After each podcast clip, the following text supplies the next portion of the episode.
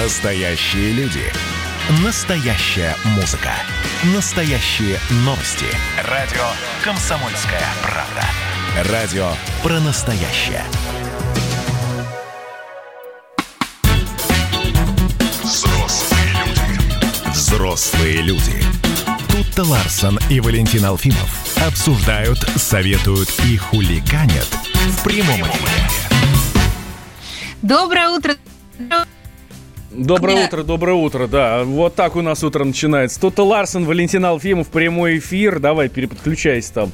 Да я дорогая. уже, да. Я хотела сказать, какой чудесный день. И тут эта гадская механика начала сбоить. А день на А самом деле это значит, что прекрасный. день действительно очень хороший, но вот хоть что-то плохое в нем должно быть. Пускай это будет самое плохое вот сегодня, за сегодняшний день. Согласна, да. Но э, я очень надеюсь, что мы сегодня только хорошими новостями будем радовать вас в ближайшие э, два часа в прямом эфире. Ну и главное, конечно, новость дня это то, что сегодня пятница. Да, еженедельная новость, но она от этого не менее актуальной становится. Так, а, представляю ва- нашу, нашу соведущую, э, э, искусственную женщину. Алиса. Алиса, привет. Ага, и вам доброго. Какая Чего-нибудь. Чего-нибудь. Какая сегодня погода в Москве? Сейчас в Москве плюс 15. Пасмурно. Сегодня осадков не обещали. Днем до плюс 20 пасмурно. А вечером плюс 18 облачно с прояснениями. Слушай, Алиса, а э, пятница это повод повеселиться? Я уже повеселилась. Да, зловеще рассмеялась я. Кстати, я бы на месте Алисы на тебя бы обиделась, потому что ты обозвала ее искусственной женщиной. А она, между прочим, искусственный интеллект. А интеллект не имеет пола. А, ну окей. Извини. Мгм. Да, и думаю, что Алиса э, лично тебе, например, да уж и мне точно дала бы фору, если бы кто-то мог измерить, если бы у нее был мыслительный процесс, а не только вот поисковый, да, и если бы кто-нибудь мог измерить ее мысли, сколько мыслей то там, Да, да, да. Сколько мыслей у нее... интеллектуальном чем-то там. В интеллектуальном чем-то там. Хорошо, согласен. Ну, кстати, давай про мысли тогда и поговорим. А, Смотри, ученые Королевского университета Канады смогли вычислить среднее количество мыслей человека в сутки. Не искусственного интеллекта, как у нас здесь стоит в студии, да, но эм, живого человека. Естественного. И выяснилось, что в среднем человек проводит около 6200 размышлений в сутки. 6200. 6200 размышлений в сутки. Для этого ученые наблюдали за э, э, нейронными процессами, они их визуализировали и, значит, э, определили, что э, вот столько, больше 6 тысяч размышлений в сутки мы с вами проводим. Теперь нейробиологи думают, связано ли количество мыслей с возрастом человека и как это влияет на психическое отклонение. Точнее, как психическое отклонение вы- влияет на мышление. А я вот э, не понимаю, почему они качество этих мыслей не проверили. А как ты проверишь 6200 качество мыслей? размышлений в сутки. А, Купить яйца, выключила ли я утюг, какой-то странный чувак, этой женщине идет это платье. Ради таких мыслей стоит мыслить? Ну а почему нет? Для кого-то серьезные, для кого-то мысли, я не знаю, там о судьбах э, миллионов это не очень серьезно, потому что ему надо мыслить о, о судьбах миллиардов. А кто-то мыслит серьезно о платьях и там яйцах и, и так далее. Почему нет? Ну, я тебе напомню, Ва- Валь, что э, практически все духовные практики мира э, э, призывают человека к тому, чтобы остановить мыслительный процесс. Но я, не, я лично не знаю ни одного человека, у которого бы это получилось. Слушай, знаешь, Говорят, сколько что- народу я знаю, которые вообще не думают? Вообще не думают. Да ладно. Я им даже завидую в какой-то степени. Э, э, А ваши, дорогие друзья, чем, чем голова была забита на этой неделе? О чем чаще всего думали вы? Расскажите вы нам. Плюс 7 967 200 ровно 9702. Это ваше сообщение Viber WhatsApp. Радио «Комсомольская правда». Да, но о, Не- вообще есть мнение, что? Есть подозрение, я бы даже сказала. Или, Что е- или большинство- подозрение, да. Что, что э, у Туты Ларсен мысли забиты, не отключат ли ей снова электричество и как наконец-то засеет газон. А вот у, у- ну, нормальных россиян все мысли о том, как бы отдохнуть все-таки этим летом. Да, даже несмотря на то, что там два или три месяца там большинство из нас просидело просто дома, не выходя вообще никуда, и многие даже не работали, но все равно отдыхать хочется, точнее отдохнуть хочется. Вот эт- эм, эт- этот карантин, он был намного сложнее, мне кажется, чем чем какие-нибудь хорошие такие напряженные рабочие 2-3 месяца.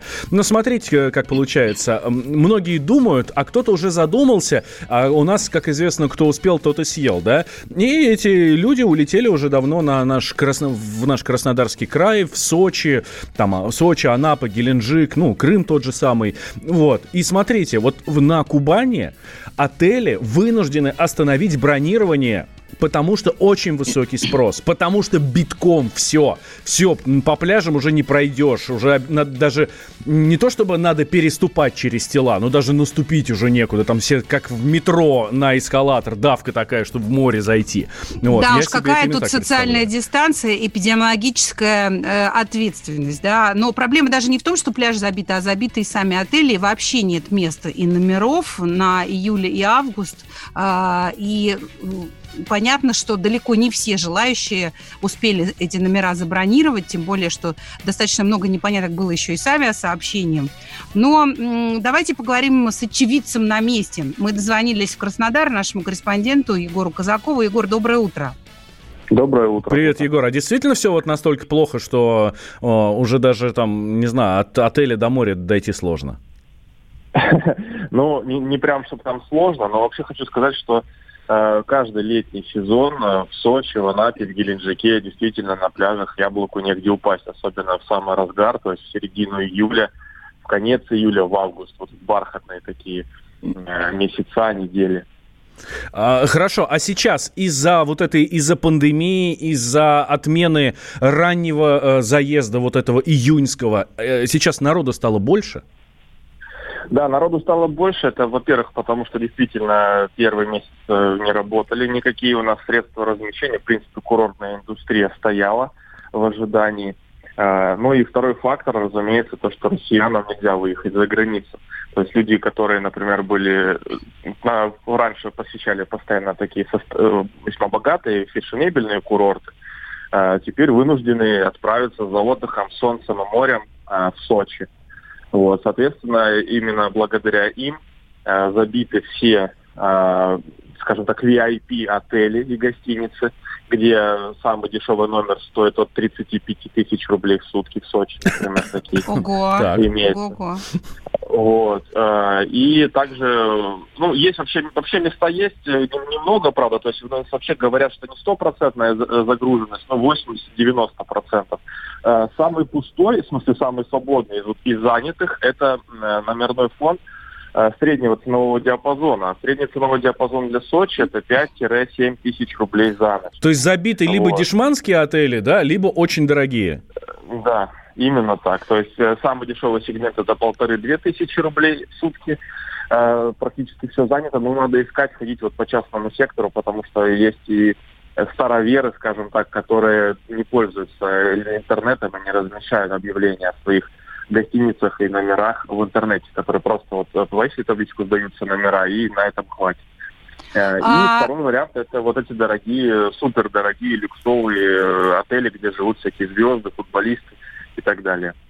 Егор, а что на пляжах творится? Мы же вроде как э, собирались социальную дистанцию соблюдать, и масочный режим, э, ну, конечно, на улице отменен, но там, я не знаю, например, э, но в улица. за напитками, да, нет, ну, там, знаешь, ты можешь там пойти там, к ларьку или там, не знаю, что там на пляжах бывает сейчас в Сочи, там какой-то барчик, может быть, есть. Там я видела просто фотографии из Сочи, и это довольно жуткое зрелище. Ну, то есть там люди реально как в Советском Союзе, как селедки в бочке. Ну, действительно, людей очень много, и социальные дистанции, о которых там говорили, полутора метрах между людьми там, э, ну, мы сами видим, что нет. Действительно, это может любой человек посмотреть, который э, зайдет в тот же Инстаграм и по э, геопозиции отсортирует фотографии, видит, сколько людей на пляжах, это, в принципе, ну, не скрыть, не обмануть никого здесь. Надо просто... Вот нам присылают в Вайбер фотографии с сочинских пляжей. Да, классно. Так, делаем сейчас небольшой перерыв. Сразу после возвращаемся. Егор Казаков у нас был Но вы же взрослые люди. А телефон ставить на бесшумный режим так и не научились.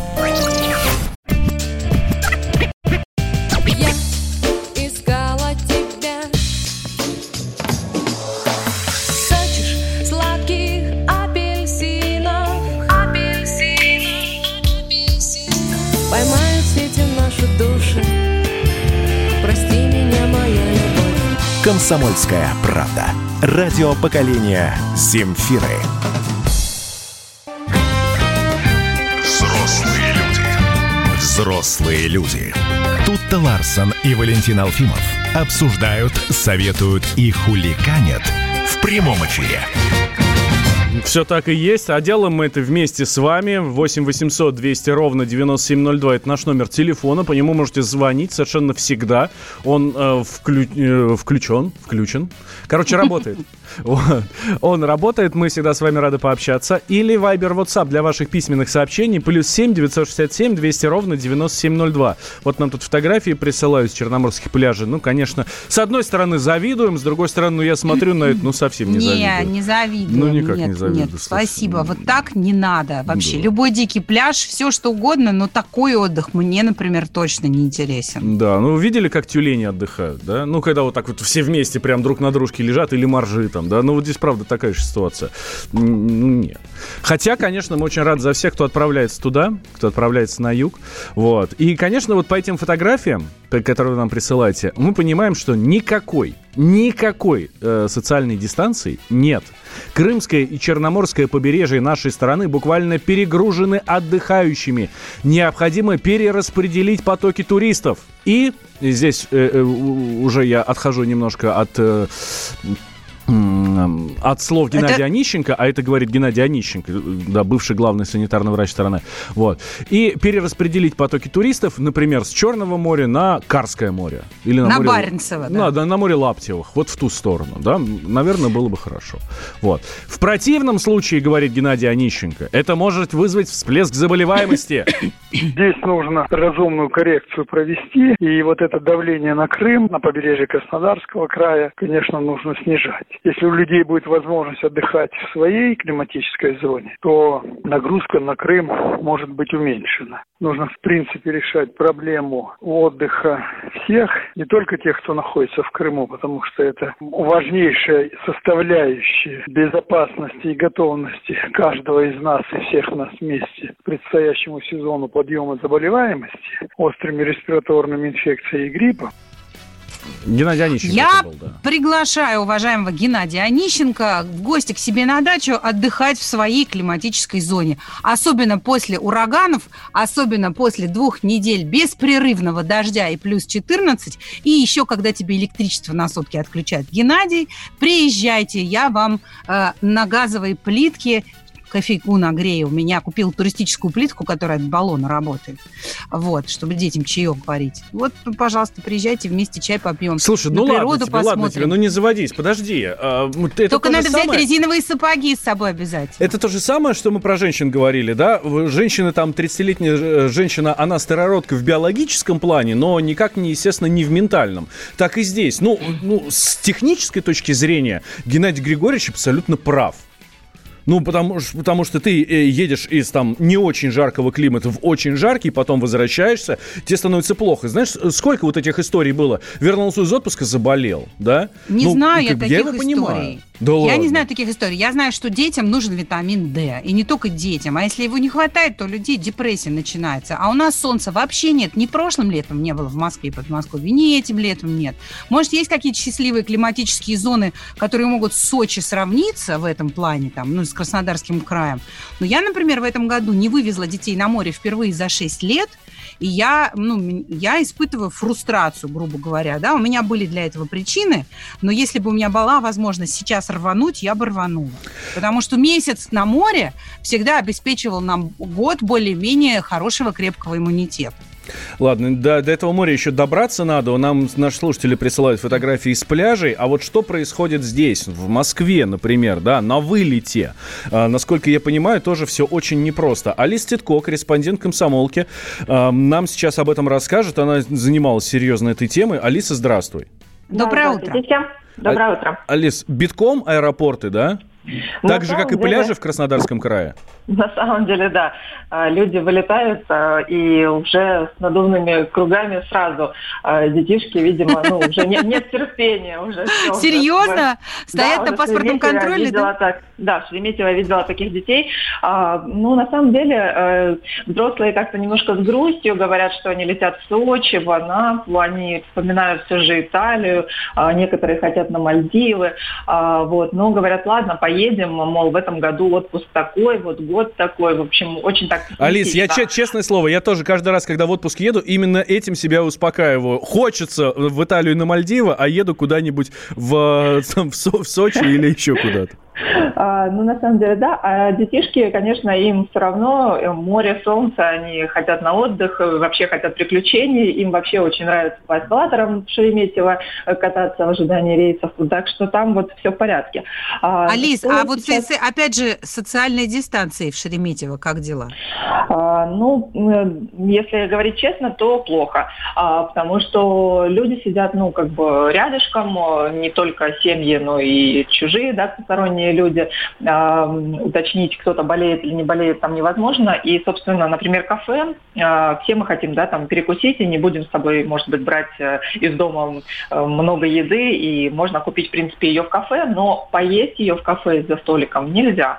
Э, не знаю, почему, с чем это связано, вроде бы как в Москве, да, в Московской области уже кафе, рестораны открылись, и можно заходить и кушать там, да, но вот в аэропорте почему-то нельзя.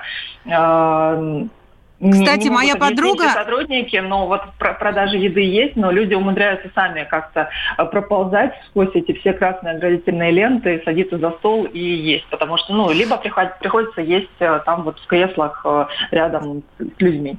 Моя подружка, журналист одного телеканала, на днях опубликовала фотку, э, как они летели тоже из Шереметьево, и им пригнали один единственный автобус на весь рейс.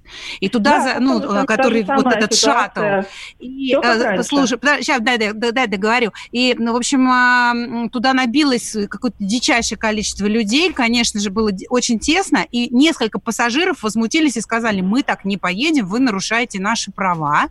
И им пригнали второй шаттл, представляешь, оказывается, оказывается, так можно было. Ну, видимо, ну, в основном народ покорно поперся. Да. Да.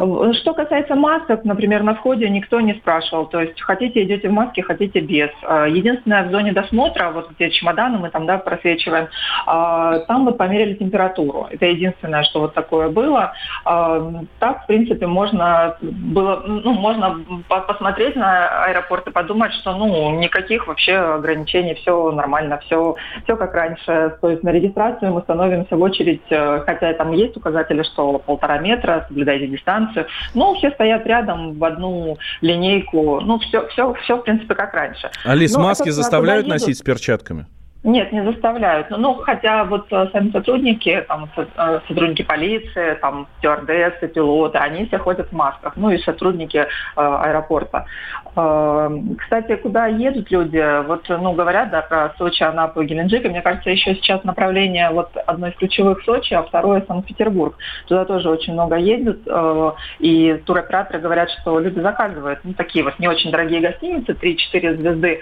Э, и прямо им хочется какие какие-то такие э, с экскурсиями, даже по Санкт-Петербургу, по каким-то местам таким, где они там не были, э, ну, то есть э, посетить какие-то дворцы, может быть, какие-то не самые популярные места, ну, потому что, ну, а куда ехать отдыхать? Вот, вот сейчас, правда, направления такие. Но и есть те, которые остались э, и мечтают все-таки за границей, они бронируют э, на 21 год э, путевки, говорят, что сейчас это выгоднее. Вот, конечно, самое популярное направление у москвичей это Турция, Греция, Испания, Болгария и Кипр.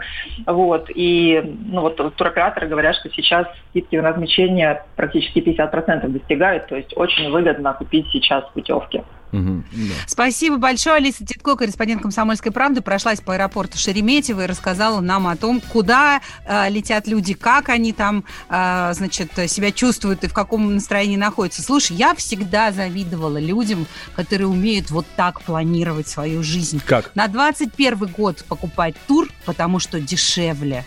У меня это никогда в жизни не получалось. Я один единственный раз заранее купила тур в Раваниеме, в Лапландию с детьми. Мы хотели полететь э, на новый Новый год, к, к этому их, к Елупуке.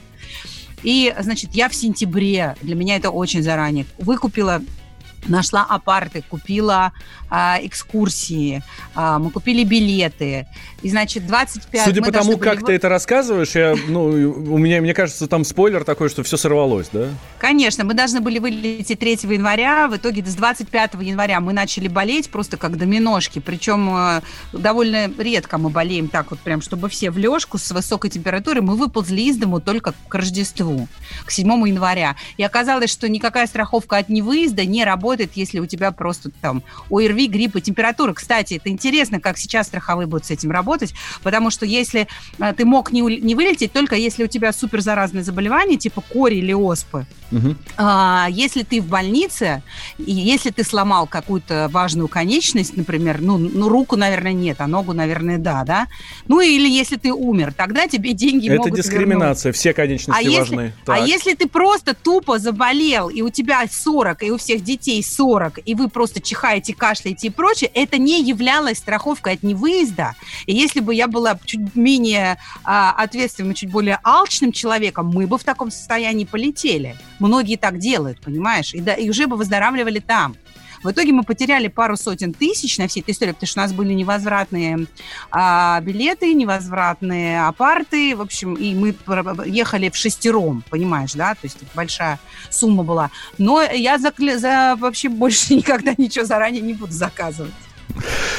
Ну, э, желаем нашим э, уважаемым слушателям планировать все заранее, ну, чтобы была возможность такая. Так, давай сейчас сделаем небольшой перерыв. Сразу после него мы продолжим. Э, ну, отправимся тоже, ну, дальше путешествовать. Я не знаю, в Хабаровск, например, наш любимый, мы там живем всю неделю. Так, Говорят, тут... там жара. Да, да, нам об этом и пишут. Давайте, не переключайтесь никуда.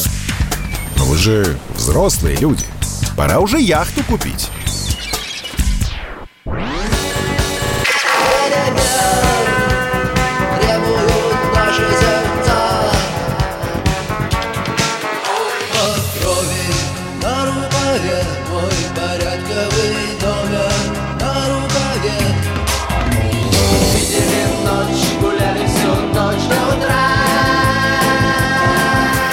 «Комсомольская правда».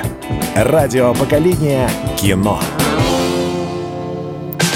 Взрослые люди. Взрослые люди. Тут-то Ларсон и Валентин Алфимов обсуждают, советуют и хуликанят в прямом эфире. Да, и, э, можно сказать, слюнки текут, э, когда я вижу ваши сообщения в Вайбере и в WhatsApp. Э, вы присылаете скриншоты погоды в ваших регионах. В Екатеринбурге плюс 35 и солнечно. Вот это да. А еще в Хабаровский край нас приглашают, в Приморский край говорят, приезжайте. Там у нас э, такие же красоты, как в Сочи, широта, тепло, дождя практически нет. Да, а и океан не, не так далеко. А не да, море какое-нибудь там вам да. А, смотрите, главная тема уходящей недели, конечно же, ситуация вокруг ареста губернатора Хабаровского края Сергея Фургала. Э, конечно, митинги там в его поддержку, в его защиту, со всякими там требованиями, типа «верните нам Фургала». Вот. Как прошла эта рабочая неделя? И э, самое главное, что дальше, потому что впереди выходные. Давайте мы спросим э, об этом у Владимира Варсобина, нашего политического обозревателя. Он все это время находится в Хабаровске, следит за развитием событий. Володя, здравствуй. Привет. Да, слушай, ты можешь подвести буквально там, а, там тремя предложениями итоги недели в Хабаровске? Итоги нельзя их э, подвести, потому что мы не знаем, и вот сейчас Хабаров ждет, Трутнев, э, представитель президента, вот буквально несколько часов назад заявил, что фамилия нового губернатора будет объявлена вот-вот, поэтому без этой фамилии итоги подвести, конечно, тяжело.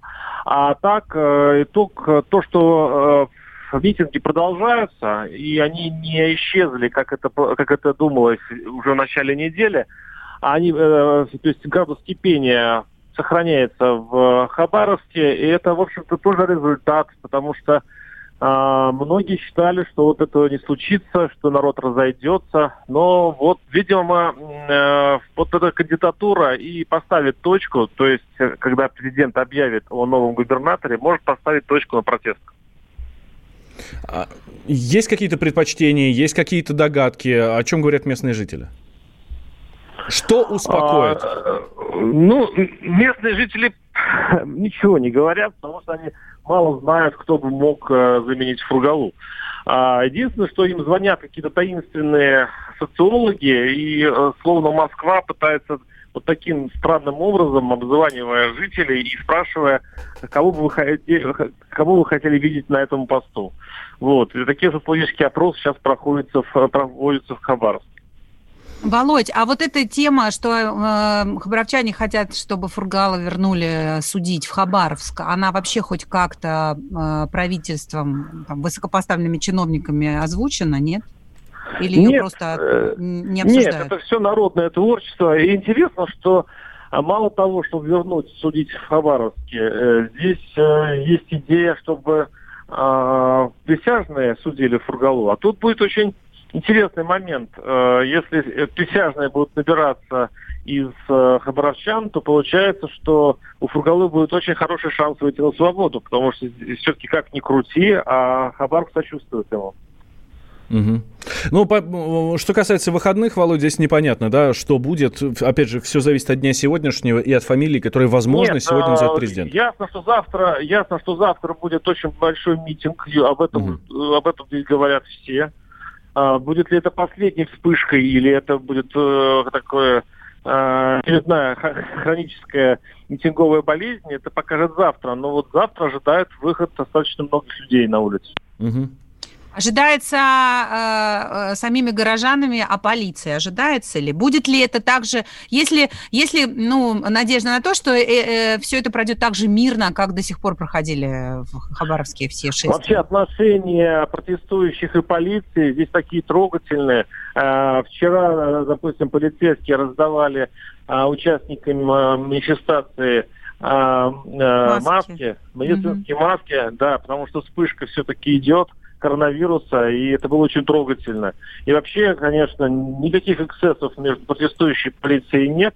Я бы э, посоветовал МВД общем, посмотреть на Хабаровский, э, на Хабаровский этот э, пример, в общем, когда можно и протестовать, и при этом соблюдать порядок в городе. Да, Володь, спасибо большое. Владимир Варсобин, политический обозреватель «Комсомольской правды», был с нами на связи. Он всю неделю в Хабаровске следит за тем, как там развиваются события. Ну и пока там в Хабаровске остается, и будет обязательно Володя все рассказывать нам и вам, соответственно. Э, Сергей Фургал уже 13-й по счету арестованный губернатор в России за последние 10 лет. Это уже такая прям крепкая э, тенденция, такой мощный тренд. А, его арестовали 9 июля 2020 года, но в отличие от своих коллег, э, таких же арестованных губернаторов, он обвиняется в преступлениях, не связанных с занимаемой должностью, там, экономических каких-то, коррупционных, а, не знаю, там, злоупотребление властью, а все-таки в махровом криминале, в заказных убийствах, которые совершил, к которым он э, причастен, якобы э, был еще до своей политической карьеры в 2004-2005 годах.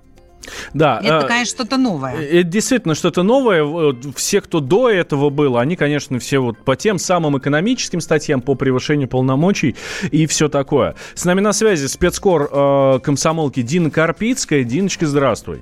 Здравствуйте, Привет. доброе утро. Э, э, я, вот ты разбиралась в вот этих делах, вот в тех 12, да? Э, слушай, а можно ли как-то поделить на, ну, на, на какие-нибудь группы, да, что вот эти вот за превышение полномочий... Значит, за что их арестовывали? Этих за это? Да нет, можно да. поделить, в принципе, на две группы. Угу. Это первая группа, самая большая, это коррупция, коррупционеры – и вторая группа превышение должностных полномочий. Так как а, большинство губернаторов, ну, вообще вот все эти 12 человек, собственно говоря, они по этим статьям и а, сидят за решеткой. Но некоторым еще добавили гру, а, статью ОПГ, организация преступного преступной группы. Сообщество. Например, Алекс, э, Гайдеру, это губернатор Коми, ему добавили такую статью, э, якобы он с подельниками организовались вот в определенную какую-то ячейку криминальную, чтобы присваивать государственное имущество. Но Гайдер эту статью смог отбить, э, с него ее сняли, что считалось большим, кстати говоря, успехом его адвокатов, э, и он получил срок не 20 и больше, как это дают, да, за организацию ОПГ, а 13 лет. Ну, 13 а тоже немало. Да. Тоже немало, конечно, и Гайзер оспаривает сейчас в суде свой срок кассационным, надеется все-таки еще как-то доказать, что он не виноват. Кстати говоря, никто из э, губернаторов, которые сели за решетку, не сознался и не пошел на сделку со следствием. Все до последнего, даже уже из-за решетки, продолжают утверждать, что они не виноваты, а стали жертвами каких-то политических игр. Ну вот, а, к, ну, к сожалению, ни одному не удалось еще избежать наказания. Слушай, Хотя Дин, нет, кстати Дин, говоря, я а- вспомнила, одному удалось, да. Да, это кто? Кто, кто? Это губернатор э, еврейского автономного округа. А, сейчас я не смогу его фамилию назвать. Но на сайте вы можете посмотреть мою публикацию, там все собрано. Ему удалось э, в апелляционном суде доказать, что его приговор о, долж- о превышении должностных полномочий э, выписан ему незаконно. И он сейчас вот оспаривает это дело. Еще не, нельзя сказать, что он совсем избежал уголовной ответственности, да, но тем не менее вот его приговор отменен и рассматривается заново его дело. У него там э, коррупционная схема, 26 миллионов рублей якобы он присвоил при покупке медицинского оборудования. Вот, то есть цифра Дин, такая а вот небольшая. очень интересно, все-таки 13 человек, это уже, вот как я и говорила, это Чартовая прямо, ну, Да. да, ну это тренд. Тенденция, да. Это, это, Да. это уже прям такая добрая традиция. А, как ты считаешь, э, э, исходя из э, твоего расследования, что происходит? Люди сходят с ума, придя в большую власть, или здесь действительно есть какой-то политический подтекст, который можно считать красной нитью через все эти 13 дел? Ну, сложно мне вот так вот, да, судить, но в принципе нельзя сказать, что это какие-то оппозиционеры, все вот эти губернаторы. Там от Единой России, кстати говоря, большинство сидит за решеткой. Э, но, э, не знаю, я бы не назвала это политической игрой, это скорее действительно какие-то махинации при э, своих должностных обязанностях. Чаще всего там коррупция за большие госзаказы ну, губернатором. И вот, э, несмотря на... Я не знаю, я как бы не судья, мне сложно, да, и так как и простому народу, наверное, со стороны понять, за что губернатора посадили. Ну, например, вот губернатор республики, республики Мариэл Леонид Маркелов, он до сих пор над ним идет суд за э, коррупцию в больших размерах, э, уже четвертый год. Но он до сих пор продолжает утверждать, что это все он не виноват, он ничего такого не делал. Но тем не менее, параллельно прокуратура начала изъятие у него имущества в пользу государства, в счет той самой взятки. И имущество у него нашли там на 2,5 миллиарда рублей. Это там Ничего себе. 36 квартир в разных городах России, в основном Москва, Мариэл и Сочи. То есть, но губернатор при этом продолжает, бывший губернатор, утверждать, что он все заработал честным путем. Диночка, слушай, как-то- а, вот, а вот как раз у остальных тоже изымают? Или все вот эти вот несметные богатства, которые у них были, они так и остаются? Нет, у всех, э, у кого не изымают, тому назначает суд очень большой штраф.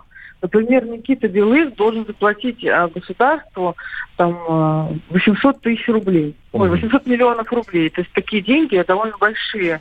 У других тоже там вот э, губернатор Сахалина ему назначили 500 миллионов рублей штраф отдать. То есть как- как- какая-то денежная э, денежная кара все равно к ним приходит. Но вот у Леонида. Маркелова, это у единственного, кого вот изымают прямо сейчас в процессе суда. Мгм. Вот. И имущества немало, причем взятка у него там 56 миллионов рублей, а имущество изымают на 2,2 миллиарда. То есть несоизмеримое э, содеянному наказание, но тем не менее у него этого имущества достаточно есть, чтобы этот штраф Да, Дин, Спасибо. спасибо. Читайте об этом подробнее в э, репортаже в материале Дины Карпицкой, Дины Карпицкой на э, сайте kp.ru. Да, мы сейчас после перерыва, буквально через пару минут, отправимся в Екатеринбург. Там нет коррупционного скандала, но там тоже очень жарко. Но вы уже взрослые люди. Пора уже составить бизнес-план.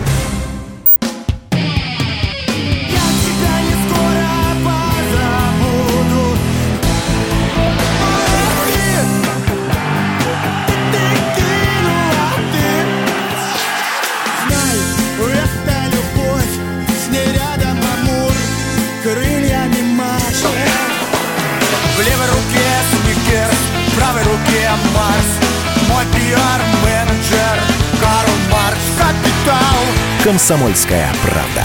Радио поколения Ляписа Трубецкого. Взрослые люди. Взрослые люди. Тут-то Ларсон и Валентин Алфимов обсуждают, советуют и хуликанят в прямом эфире. Да, все так и есть. Прямой эфир радио «Комсомольская правда». Тут Ларсен, Валентин Алфимов. Э, мы сосредоточили свое внимание на этой неделе на Хабаровске, где там неделю назад да, был задержан, а потом и арестован губернатор Сергей Фургал. Он своей вины не, не признает никаким боком. Вот. Правда, Следственный комитет говорит, что у нас есть неопровержимые доказательства вины Фургала в, в тем, что ему, э, в чем его обвиняют, тем, что его, ему инкриминируют планируют.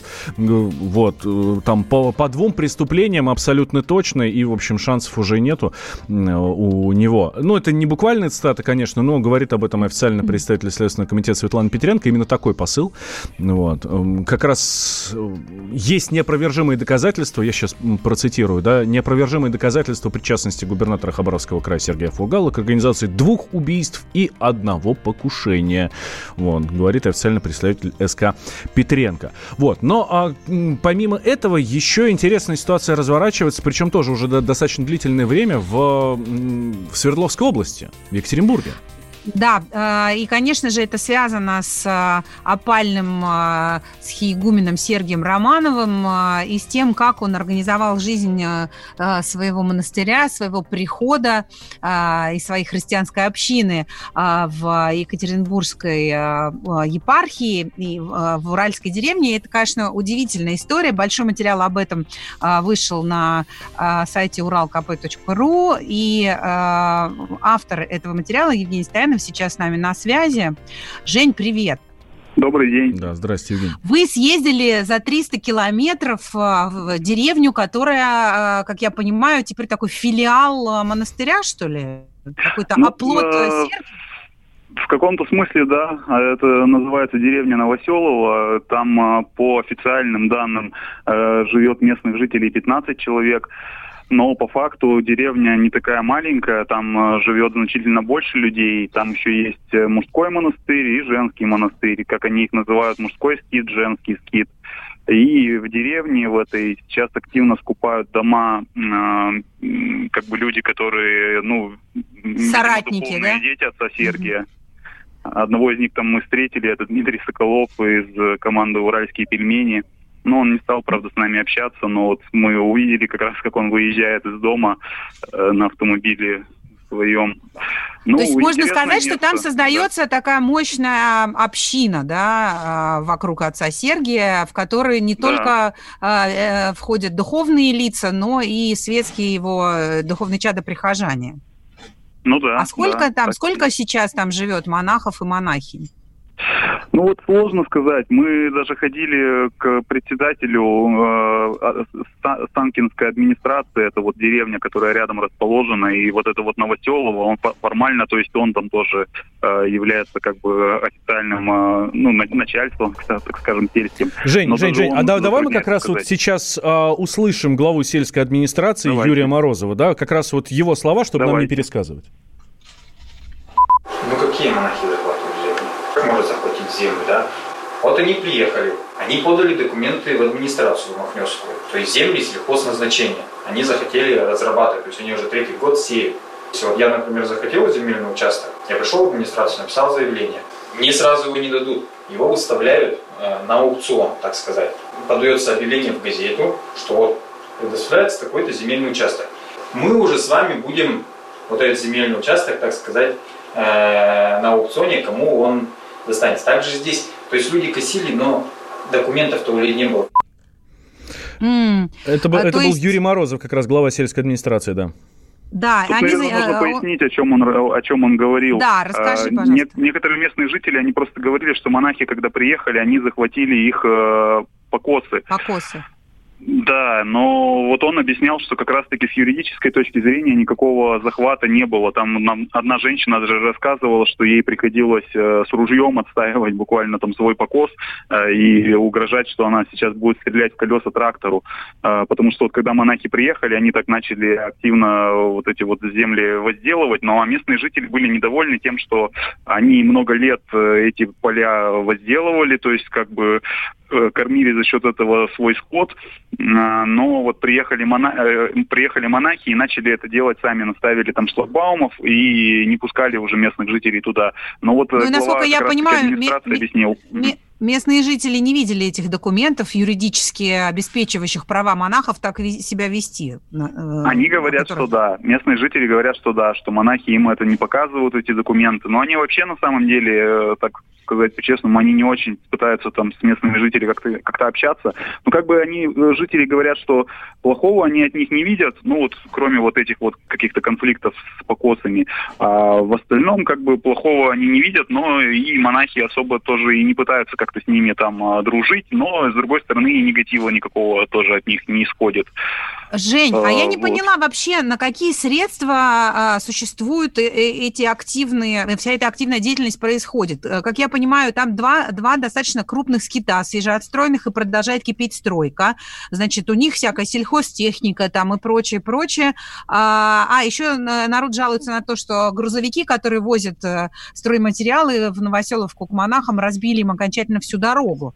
Но я думаю, Да. что монахи и дорогу починят. Откуда деньги-то на все это роско- роскошество? У нас тут вон 600-летний храм соседней деревне, а, достояние просто жемчужина архитектуры восстановить не могут. А смотри-ка, у отца Сергия денег сколько. Ну, это самый, это, это, это вопрос, который на самом деле очень интересен э, всем, откуда у него деньги. Ну, а он, в общем-то, не скрывает, и что у него есть инвесторы достаточно богатые, но им- имена их, как правило, не называют э, этих инвесторов. Ну, так можно догадаться примерно, э, что это вот местные наши такие крупные промышли, промышленники некоторые. Э, Кто-то говорит, что вот э, есть у них даже что-то вроде отдела по продажам. Это я разговаривал с православной журналисткой Раисой Ильиной. Она говорила, что у них вот прямо есть в монастыре такое, такая монахиня, которая прям берет справочник предприятий и обзванивает его и говорит, что вот так и так мы монастырь, э, может быть, вы нам готовы оказать какую-то финансовую помощь, а мы за это будем за вас молиться. Нифига Кто-то себе. А никого не смущает, что отец Сергий, э, ну, лишен сана, отправлен в запрет, не? Видите, не все, во-первых, это понимают, несмотря на то, что пресса активно очень про это пишет, но не все понимают. Вот, например, многие его по-прежнему называют э, схиегуменом, хотя он э, не является схиегуменом. Но, опять же, тоже, то есть они сняли с него церковный сан, э, церковный суд епархиальный, но при этом они не, он не перестал быть монахом. Вот эта вот одежда, которую там Джек Дэниелсом сравнивают, э, вот эта вот одежда, это великая схима. То есть свидетельствует о том, что монах принял великую схиму, Э, То есть э, отец Сергий, он по-прежнему является монахом, схимником. Но, правда, при этой великой схиме человек вообще от мира э, отрешен должен быть. Он не имеет права вести Мгм. какую-то публичную деятельность, там, тем более по телевидению выступать. Э, Ну, то есть странно. При этом отец Сергий, он вроде бы вот эти проповеди записывает свои регулярно. Интересно было бы его прихожанам, его поклонникам дать вообще почитать определение того, о чем мы сейчас говорим. Так, делаем сейчас небольшой перерыв, да, давай тут вернемся после небольшого, ну, после новостей, а, в начале следующего часа. Так что никуда, друзья, не переключайтесь, там еще много интересного. Но вы же взрослые люди. Думала, что я человек, стучусь в стекло. Я играю листвою, я плесну из стакана. Новой рекою я придумаю имя той, что будет со мною За окном электрички. Танцуют провода Значит, я все тот же, значит, это навсегда. Эй, как